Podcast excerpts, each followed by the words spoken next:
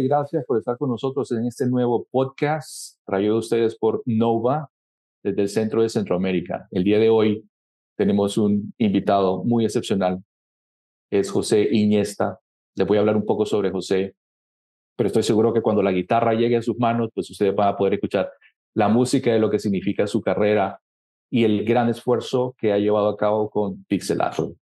Él es el director ejecutivo de esta organización, Pixelator, que es el Festival Internacional de Arte y de Negocios de la Industria de Animación, cómic y videojuegos. Conecta talento que creo que no solo de México, sino de muchos lugares de Latinoamérica y realiza convocatorias eh, para concursos anuales. Y estos aspirantes a creadores de series de televisión, cortometrajes, dibujantes de cómics y desarrolladores de videojuegos luego tienen la oportunidad de poder presentar sus ideas a lo que es el ecosistema económico de esta industria. Así es que, eh, José, háblanos un poco y te entrego la guitarra, dinos cómo has llegado acá, qué estás empujando y háblanos un poco o mucho sobre Pixel. Muchísimas gracias, muchísimas gracias por, por la invitación y feliz de poder compartir un poco de, de lo que es Pixelatel. Y creo que la mejor forma de hablar de Pixelatel es hablar de los orígenes y de cómo surgió Pixelatel. Y, eso tiene origen allá por 2010, eh, 2011 aproximadamente. No sé si recuerdan, pero hubo una crisis financiera de hipotecas en el 2008 y pues toda la economía mundial se vino abajo, quebraron varios países, quebró España, Grecia, Italia, o sea, fue una crisis pues, que nos llevó a todos, incluso a América Latina, a, a padecer ¿no? los, los estragos de una recesión económica. Sin embargo, una industria no se contrajo, sino que además creció a dos dígitos, y fue la industria audiovisual. Entonces ahí fue como nuestro primer eh, llamada de atención de si existe esta industria, ¿por qué no estamos participando en ella como México? En ese momento, por ahí del 2011, nada más existía Anima Studios, estaba produciendo animación y producía los largometrajes de las leyendas y no había más. Entonces, eh, nuestra gran hipótesis fue cómo podemos ser partícipes de este sector, que no nada más es resistente a crisis económicas, sino además veíamos que iba a haber, era una oportunidad única para América Latina, porque cada vez había más pantallas y la oportunidad de poder producir contenido era más barata. En mi época, en los noventas, cuando estudié la, la carrera, para poder hacer animación necesitabas una computadora que se llama Silicon Graphics y cada computadora costaba 90 mil dólares, lo cual pues, restringía muchísimo eh, que la gente pudiera estar participando en ese sector. Sin embargo, por ahí del 2011 ya podía hacer animación con las tabletas. Todavía no había smartphones, pero ya había tabletas, ya había computadoras accesibles. Y pues los smartphones empezaron a aparecer pocos años después y también puede hacer animación con smartphones. Entonces era una oportunidad única de que las herramientas para producir eran más baratas, había cada vez más pantallas y era una apuesta a largo plazo porque era resistente a crisis económicas y como pudimos comprobar con la pandemia, también es resistente a, a crisis eh, de salud, porque algo que pasó con, con la pandemia es que eh, la industria audiovisual, la animación sobre todo y los videojuegos no se detuvieron. Lo que hicieron los estudios fue mandar a sus empleados a sus casas con sus computadoras y su software para que, para que siguieran produciendo y no se contrajo este sector tampoco a pesar de la pandemia. Entonces, pues desde ahí empezamos a construir este sector en América Latina con esas hipótesis.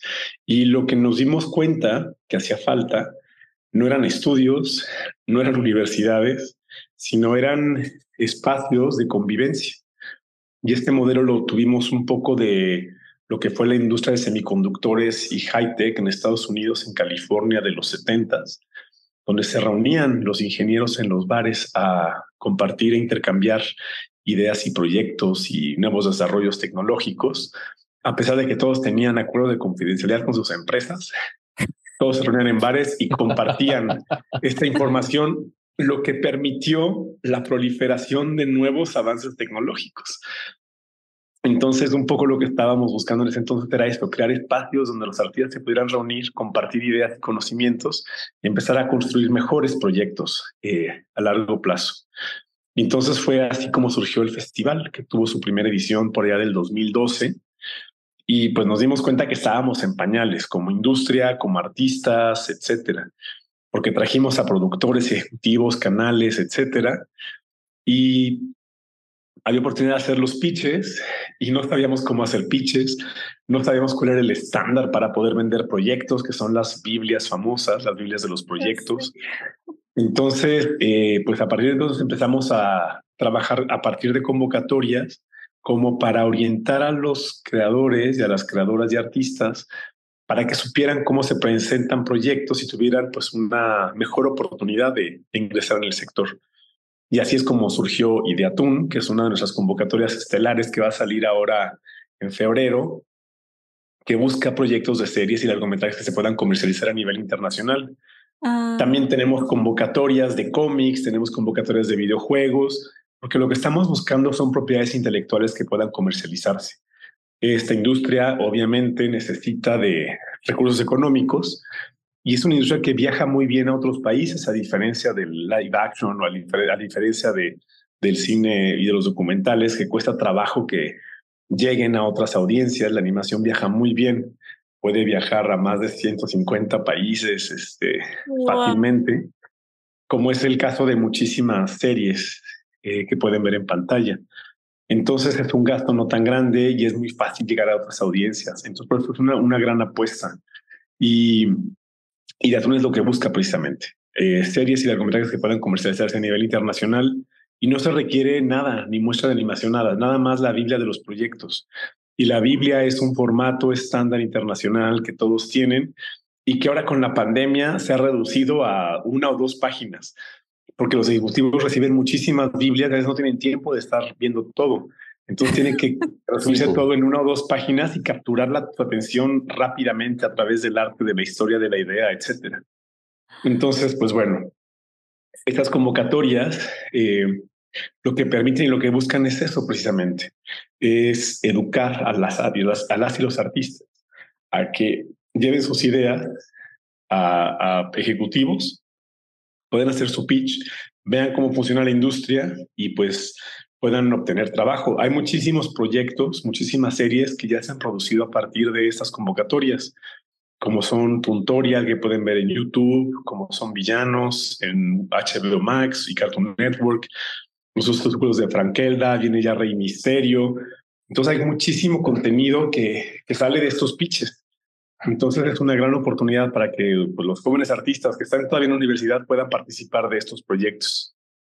También tenemos otra convocatoria que es de cortometrajes, que esta la hacemos de la mano del Festival de Animación de Annecy, porque el modelo europeo de producción es diferente al modelo americano, que se basa en Biblias, en proyectos que se presentan, se pichan y si le gusta al ejecutivo se producen.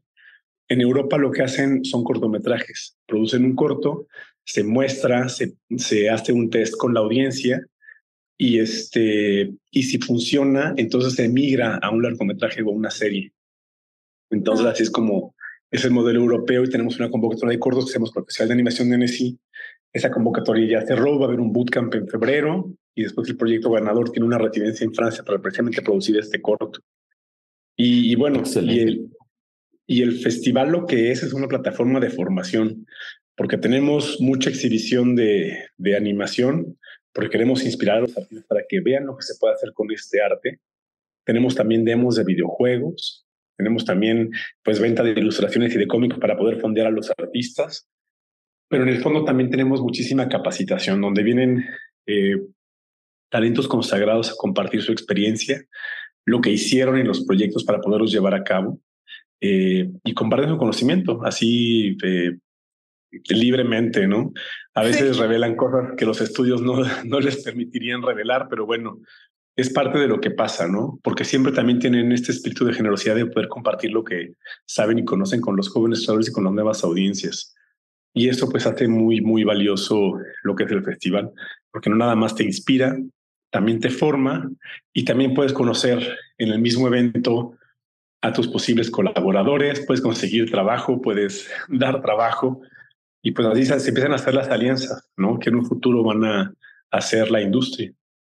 De hecho, a mí me, recuerdo, ¿no? el primer festival del 2012, eh, pues como fueron una bola de adolescentes. Yo ahí tenía, yo era más viejo, siempre soy como el más viejo del festival, pero recuerdo cómo iba una bola de, de jóvenes, de adolescentes o bueno, recién graduados, pues que eran como artistas independientes y el día de hoy son los directores de los grandes estudios de animación de, de México y América Latina.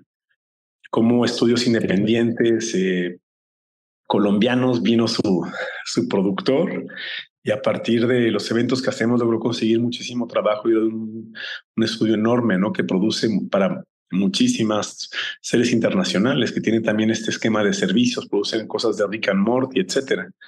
Y es parte de lo que ocurre en el festival, que vienen ejecutivos, vienen estudios que también mandan trabajo a los, a los estudios latinoamericanos para poder ofrecer servicios que ayudan, por un lado, al estudio a subsistir, capacitan a los artistas que están trabajando ahí y también, por otro lado, les permiten pues, tener un acceso para poder vender propiedades intelectuales originales a las cadenas, que son como las dos patas de la industria. Hay que hacer la parte de servicios que nos permite subsistir a diario, pero también hay que hacer la parte de propiedad intelectual, que es la que finalmente va a permitir al estudio pues tener un renombre y poder despegar a nivel internacional. Me da curiosidad qué tan importante fue ¿Qué tan importante es tener esas habilidades de negociación, de ventas y de relaciones humanas eh, que te ha ayudado mucho a prosperar ahorita. Fíjate que eso es un ingrediente súper importante.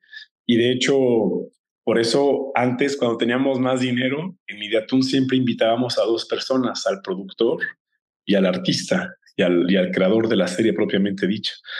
Porque es, tienes que conjuntar ambos elementos en la misma ecuación. Tiene que haber alguien que sepa hacer presupuestos, sepa administrar los recursos, sepa liderar equipos, pero también tienes que tener la mente creativa, la mente creativa, que sepa contar historias, que sepa crear personajes, que sepa mostrar emociones a través de los personajes. Entonces son como dos perfiles diferentes, pero que tienen que aprender a trabajar juntos. Y es difícil poder encontrar artistas que tengan todo el perfil pues de negocios y también es difícil encontrar contadores y licenciados que tengan el perfil artístico. sí. Por eso es importante que se, se unan, se alíen productores y artistas eh, y aprendan a trabajar juntos, porque es la única forma en que los estudios van a poder salir adelante. Que tengan una parte administrativa y que tengan una parte creativa. Cuando se ha visto ese tipo de movimiento por eh, hidalgos como ustedes que están tratando de hacer un esfuerzo en favor de los demás, pues obviamente estoy seguro que te acompaña una pasión por colaborar, una pasión por ver que este lado de Latinoamérica se desarrolle. Eso está claro en la manera como, como tú hablas y cómo, cómo esto está avanzando. Y con todo ese tiempo que llevas, pues se nota claramente que ha crecido. Eh, Pixelatl ha crecido, eh, se ha promovido y va a seguir creciendo. Todos quisiéramos que fuera más rápido, pero bueno, el, mercado lo, define.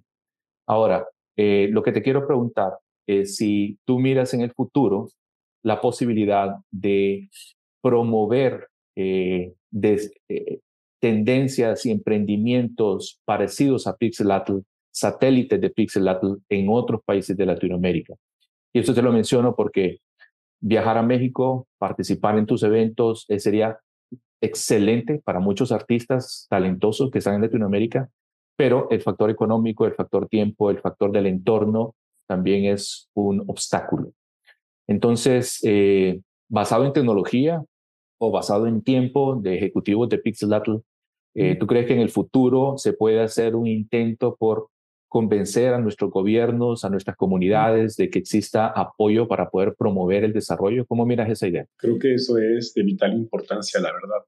Eh, hay muchos mercados en el mundo. Digo, está Kidscreen en Miami, está mi Festival de Animación de Annecy, pero si es caro venir a Pixelatel, ahora imagínate un viaje a Miami o un viaje a Francia. Sí. Es, pero es importantísimo poder ir porque ahí es donde se hacen los negocios, de ahí es donde jalan los estudios, trabajo de servicios que les permita subsistir. Entonces el gobierno tendría que verlo como un gasto, es una inversión que finalmente Correcto. va a generar empleo, va a generar desarrollo tecnológico, va a generar transferencia de conocimiento, porque son como las, las, lo que tú obtienes del festival. El festival, digo, sí, es una fiesta, hay muchísimo networking informal, hay espacios de convivencia, pero al final del día es transferencia de conocimiento, transferencia de tecnología, porque vienen los grandes proveedores de software a mostrar sus últimos adelantos tecnológicos. Es aprender narrativa, aprender a contar historias, aprender de las tendencias, que todo toda esta formación permite que los artistas estén mejor posicionados para obtener trabajo, por un lado. Y por otro lado vienen, vienen los, los tomadores de decisión de diversos canales y plataformas que son los que mandan trabajo a, a los estudios. Y eso se traduce en derrame económica, generación de divisas, eh, generación de empleo, que yo estoy seguro que todo gobierno debe estar interesado en promover este tipo de cosas. Eh, a lo mejor eh, están más familiarizados con ir a estas expos automotrices o a, o a cosas de, de, construcción y se van, no sé, a, para hacer hoteles, etcétera, porque en eso se invierten los gobiernos. Pero si se dieran cuenta que ir a un festival podría generar también derrame económica y empleos, creo que podrían incentivar más que pues, los productores y los estudios fueran a ese tipo de eventos. Pero creo que tiene que ver con esta visión de, si, si, si llegas a algo y le dices voy a ir a un festival, pues te va a decir, no, pues ¿para qué vas a un festival? Pero si entienden que es un mercado de contenidos audiovisuales y que de ahí se consigue dinero y recursos para poder uh, fomentar el desarrollo de un estudio, de generar experiencia laboral y generar empleos de alto valor agregado, pues obviamente estarían dispuestos a invertir en, en participar en este tipo de eventos. De hecho, muchas agencias de promoción económica permiten que los estudios vayan a otros países a participar de esos eventos porque ven el valor que mm. tiene eh, de su participación. Entonces sí creo que hay que acercarse a las autoridades correctas ¿no? de cada país para que apoyen e incentiven que puedan participar en ese tipo de eventos. ¿Qué recomendaciones nos puede brindar para estos jóvenes creadores que deseen integrarse ahorita en el Ideatun y qué deben de tener presentes? Pues ya va a salir la convocatoria y en Ideatun lo que tenemos es que tenemos una base de artículos y de videos que permiten que los jóvenes sepan lo que tienen que hacer para preparar una Biblia o un buen proyecto. Hay más de 70 artículos que orientan el, este, su creación. Y, eso es, como si tomaran una clase de escuela. Entonces yo de verdad los, los, les recomiendo mucho que participen en Ideatun y que aprendan todo lo que ya está ahí en esa base de datos de, de tendencias y de cómo empezar, qué hacer cuando se te atora las ideas, qué hacer cuando las cosas no fluyen, cómo hacer personajes que se relacionen con la audiencia, cuáles son los temas que están buscando las cadenas en esos momentos. Entonces, todo eso ayuda a inspirar a los creadores para que hagan contenido que el mercado esté buscando, porque a veces seguimos nuestra voz interior y queremos construir algo que a nosotros nos gustaría ver y está muy bien, pero no necesariamente es lo que la gente quiere ver en estos momentos. A lo mejor más adelante, si tú lo que tú quieres ver se va a consumir, pero ahorita lo que están buscando es algo diferente y también tenemos que estar creando para una audiencia. Un artista no crea para sí mismo, o sea, quiere contar su historia, pero quiere que otros la vean. Entonces es bien importante tomar en cuenta siempre a la audiencia cuando se crean los contenidos audiovisuales. Y aquí hablando de esto, es bien importante también mencionar que los contenidos infantiles las infancias el medio que más consumen es animación.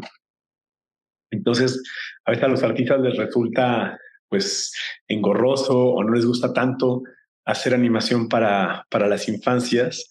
Sin embargo, la posibilidad que tienen de que su contenido sea producido y se ve en las pantallas es que están produciendo contenido para las infancias. ¿En serio? Es un mercado, sí, es un mercado que está allá afuera enorme y que pues necesita, necesitan contenidos para, para ellas y ellos. Entonces hay que hacer contenido para las infancias, que además consumen muchísima animación. Entonces, oh, sí. pues es como una salida rápida y fácil para todos los creadores. Nos encantaría poder saber qué podemos esperar a nivel personal de José Inés en los próximos cinco años. ¿Qué te tiene preparado el futuro? Hay muchísimas sorpresas. De hecho, este año es un año importante para México porque somos el país invitado a honor en el Festival de Animación de Annecy. Es un esfuerzo que hemos venido construyendo desde el 2014. Porque aquí algo, algo importante que vale la pena mencionar es que yo les hablaba de las agendas económicas del gobierno que tienen que apoyarlos, etcétera. El caso de México es que México nunca ha apoyado la animación.